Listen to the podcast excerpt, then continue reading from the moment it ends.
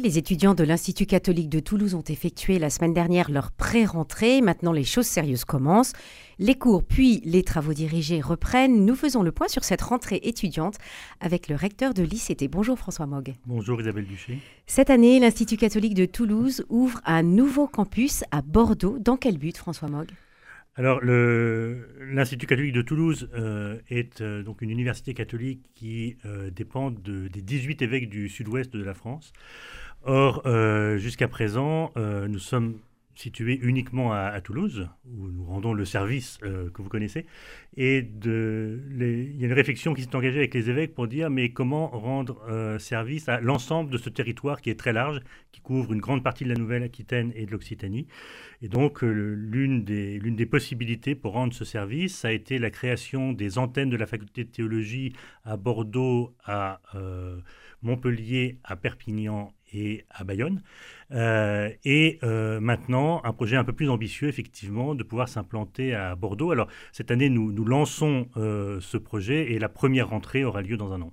Voilà, donc avec certaines formations, mais pas forcément toutes celles qui sont proposées à Toulouse. Non, nous allons commencer par une formation en sciences de l'éducation, une formation en psychologie, parce que notre priorité, c'est de soutenir l'enseignement catholique en Nouvelle-Aquitaine, et donc de permettre à des jeunes qui veulent devenir enseignants de commencer dès la licence à pouvoir se former euh, euh, à la manière euh, catholique d'enseigner ou de concevoir la personne. Hmm.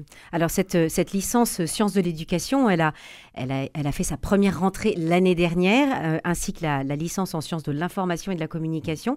Quel bilan faites-vous de, ces, de cette première année de ces deux formations créées, François Mogg alors ces deux formations effectivement arrivent à une forme de maturité puisque à partir de cette année donc on va couvrir l'intégralité de la licence et à la fin de l'année on va délivrer les premiers diplômes de licence. Moi je pense que ces formations elles sont assez emblématiques de la place qu'on veut tenir à la fois dans notre mission de service public et dans notre mission de, service de la mission de l'Église, puisque ces, ces deux sujets, la, la communication, que, vous maîtrisez bien et qui, est vraiment un sujet central de euh, comment former des jeunes à un esprit suffisamment critique et suffisamment cultivé euh, à partir de la tradition catholique pour que justement ils aident nos contemporains dans ces flux d'informations, dans la, manière de se former euh, dans ce monde très informé. Et puis l'éducation aussi va exactement dans le même sens. Donc la, la, la réussite de ces deux projets, puisque maintenant nous avons trois années euh, complètes, euh, nous conforte dans l'idée que euh, notre mission, elle est bien dans, ce sens-là du, service de la société à partir du patrimoine chrétien. Mhm. Alors, justement, dans cette licence de sciences de l'éducation, vous dites que ça répond à un besoin. Il y a quand même une crise de l'éducation, il ne faut pas se le cacher, que, que, nous traversons. Sur quelle base estimez-vous qu'il faille former les futurs enseignants? Alors il faut, il faut, il faut effectivement la, crise de, l'éducation que nous connaissons, c'est surtout une crise de la, place des systèmes éducatifs dans la société.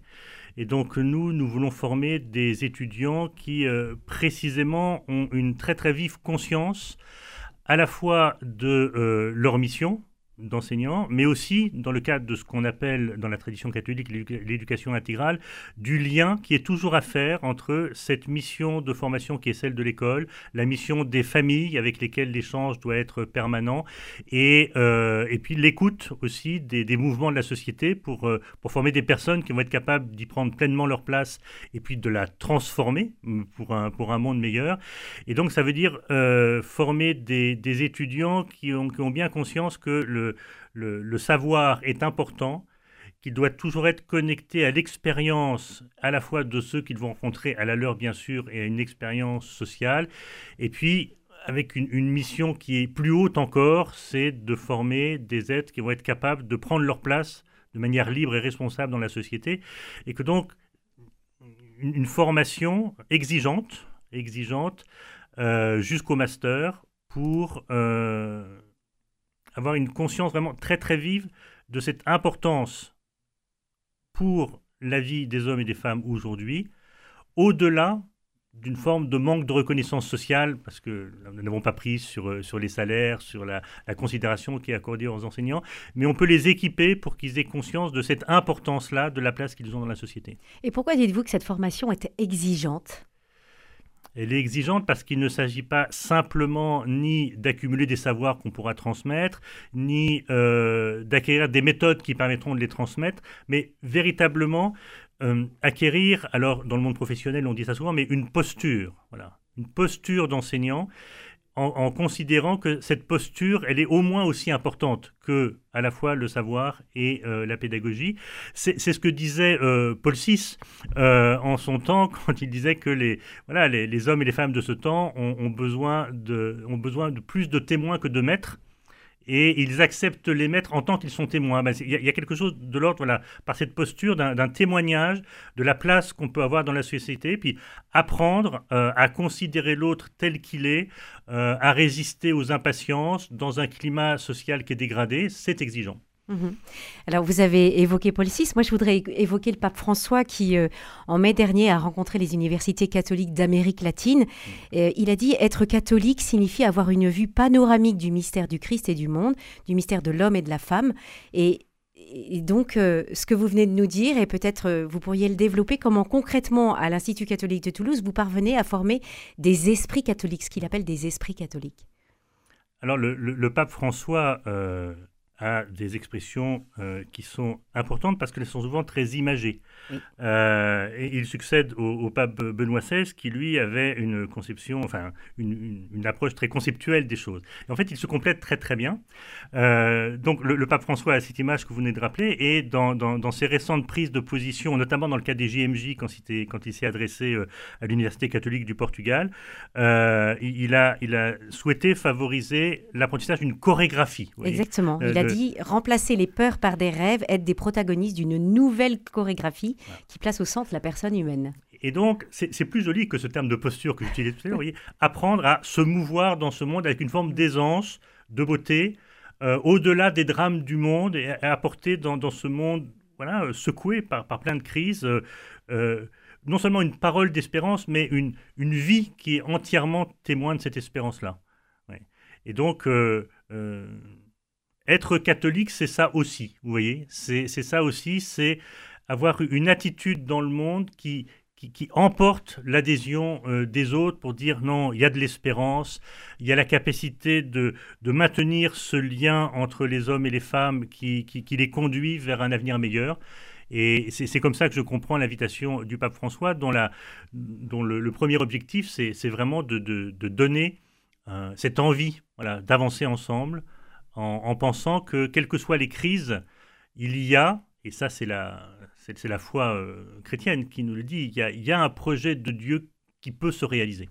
Alors, un projet de Dieu qui se réalise pour, euh, pour chacun, euh, mais vous, vous avez au sein de l'Institut catholique des étudiants qui ne sont pas du tout catholiques, qui, ne sont, qui n'ont aucune connaissance chrétienne. Comment les amenez-vous peut-être à, découvrir le Christ ou au moins à rentrer dans cette posture dont vous parliez à l'instant?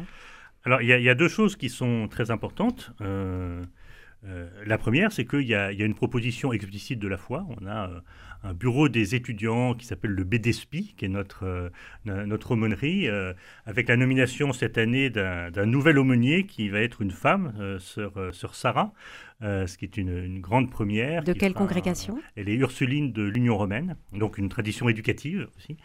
Euh, ça, la messe est célébrée euh, tous les jours et notamment tous les mardis, elle est euh, animée par, par l'aumônerie. il y a des propositions de pèlerinage et il y a un, il y a un lien très, très, enfin de plus en plus étroit avec la paroisse étudiante. C'était aussi le sens parce que Sœur Sarah avait un, engagement dans la paroisse étudiante, donc on veut, on veut renforcer ce lien. Vous savez sans doute que dans la paroisse étudiante, il y a un nombre euh, très impressionnant de catéchumènes.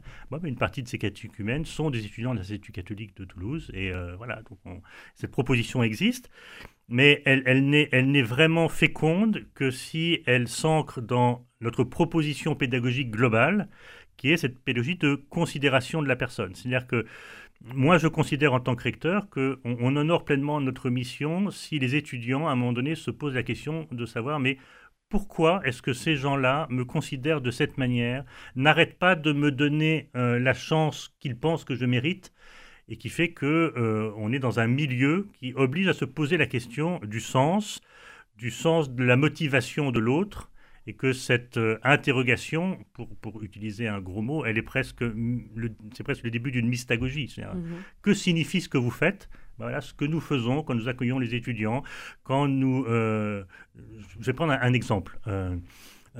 L'une de nos difficultés, on peut reconnaître qu'on a des difficultés, c'est que on a un projet qui est ambitieux, qui est à la fois une contribution à la mission de service public et à la mission de l'Église, donc ce qui implique des contraintes, mais c'est surtout un, projet qui ne peut être financé que par les familles. Et donc, euh, comme vous le savez, les chiffres à peu près, c'est euh, un étudiant, ça coûte entre 9 000 et 11 000 euros. Euh, mais nous, si on décide de demander aux familles 11 000 euros, enfin, on devient... Vous n'aurez pas tous les étudiants. Alors, hum. d'accord, mais surtout, surtout vis-à-vis de notre projet, on devient une université d'élite. Oui. or, nous, ce qu'on veut, c'est donner cette chance de notre projet éducatif au plus grand nombre. Alors, il y, a une inventivité dans les, dans les tarifs. Et puis surtout, on a besoin d'avoir euh, une communauté de donateurs autour de nous qui vont précisément nous permettre cette générosité vis-à-vis des étudiants. Et un étudiant qui vient d'un milieu modeste, euh, qui a peur dans un amphi de 1500 euh, dans d'autres universités d'être un peu perdu, qui nous fait confiance, on doit pouvoir lui garantir que ben, son milieu social modeste n'est pas un obstacle. Et donc, il y a une double inventivité une inventivité dans la tarification qui fait que ben, ceux qui ont des revenus plus importants font un geste de solidarité pour, les autres. Voilà, un, tarif qui s'adapte euh, à la condition sociale des personnes. Et puis, voilà, une communauté de donateurs. dans cette communauté de donateurs, il y en a qui s'appelle même, c'est une association qui s'appelle les Amis de l'ICT. Oui. Et, les étudiants sont, sont sensibles à ça. Voilà.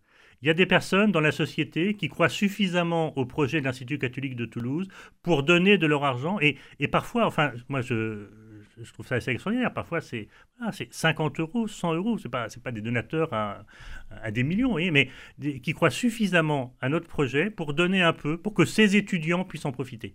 Ben, les étudiants le savent, ils le sentent, et ça, ça participe de la considération qu'on leur manifeste, qui leur permet de dire, non, là, je suis dans un milieu où on va vraiment me permettre d'être moi-même pour le bien commun. Mhm. Un dernier mot, François Mock, sur cette nouvelle formation, cette nouvelle licence en sciences religieuses. Euh, nos auditeurs euh, pourront euh, la découvrir vraiment dans, ces grandes largeurs vendredi dans Vivante Église avec Timothée Rouvière, mais je voudrais que vous nous la présentiez en deux mots.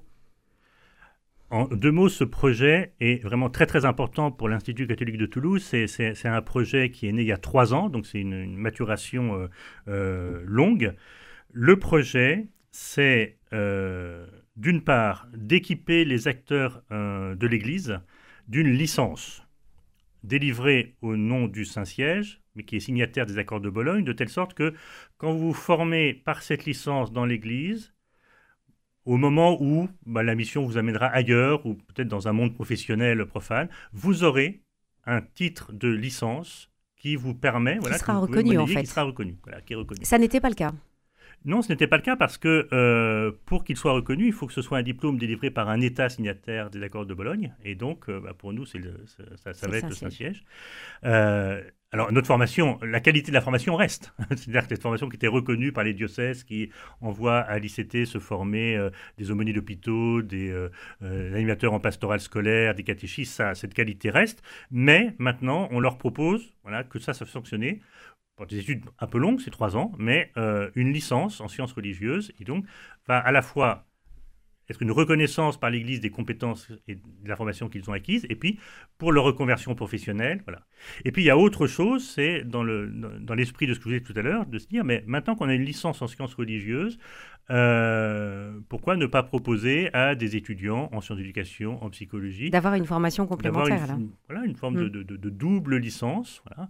Un jeune qui veut se former pour devenir enseignant en premier degré dans l'enseignement catholique, ben, il, peut, il peut faire une licence en sciences de mm. l'éducation. Pourquoi ne pas en profiter aussi pour s'équiper en sciences religieuses s'il considère que euh, euh, sa mission d'enseignant dans l'enseignement catholique, elle doit prendre en compte cette dimension-là de manière sérieuse? Voilà, la porte est ouverte. Merci beaucoup François Mogg, recteur de l'Institut catholique de Toulouse. Bonne rentrée ainsi qu'au corps enseignant et puis à tous vos étudiants. Merci, bah, bonne rentrée à tous vos auditeurs aussi. Merci.